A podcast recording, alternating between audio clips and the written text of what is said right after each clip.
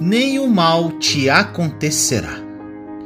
No Salmo 91, versículos 9 e 10 diz: Se você fizer do Altíssimo seu refúgio, nenhum mal o atingirá, desgraça alguma chegará à tua tenda. Vamos hoje com a história de Breno, um nome hipotético. Quando Breno era estudante, conseguiu um emprego de meio período em uma fábrica que fabricava geladeiras.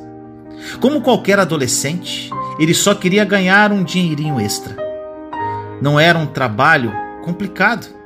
Ele fazia parte de uma linha de montagem e tudo o que precisava fazer era usar uma furadeira elétrica para criar uma abertura e prender um condensador com segurança na parte de trás de cada geladeira. Ele ficaria zunindo na furadeira o dia todo, ganhando seu sustento. Naquela época, Breno tinha o hábito de carregar um livrinho consigo. Era seu livrinho de versículos bíblicos para memorizar. E ele lia constantemente durante o dia. Havia um versículo particular no Salmo 91 que ele confessava todos os dias, dizendo: Nem o mal o atingirá, desgraça alguma chegará à tua tenda.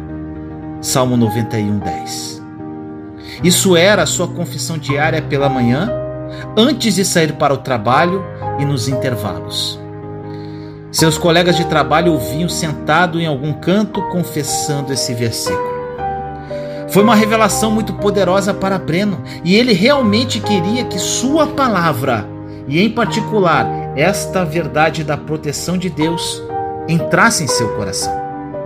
Um dia, enquanto montava mais uma geladeira, ele perdeu o controle da furadeira. De alguma forma escapou das suas mãos e a furadeira foi direto para o seu estômago. E tudo aconteceu muito rápido. A furadeira que estava girando com força total atingiu seu estômago e apenas ricocheteou. Alguns dos trabalhadores que viram o ocorrido correram preocupados com Breno. Foi então que ele percebeu que estava completamente ileso. A única coisa que veio à mente de Breno naquele momento foi a escritura que ele estava meditando. Naquele dia, o versículo nem o mal te sucederá, nem praga alguma chegará à tua morada. Tornou-se vivo para ele. Ame o nosso maravilhoso e lindo Salvador, meu irmão, minha irmã, conforme você medita e declara as suas promessas contidas em Sua palavra. Acredito que também verá seu poder salvador e libertador trabalhando em seu nome.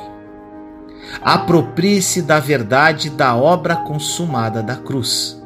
A nova aliança é uma realidade e mudará a sua vida radicalmente. Compartilhe essa mensagem para difundirmos esta verdade ao mundo.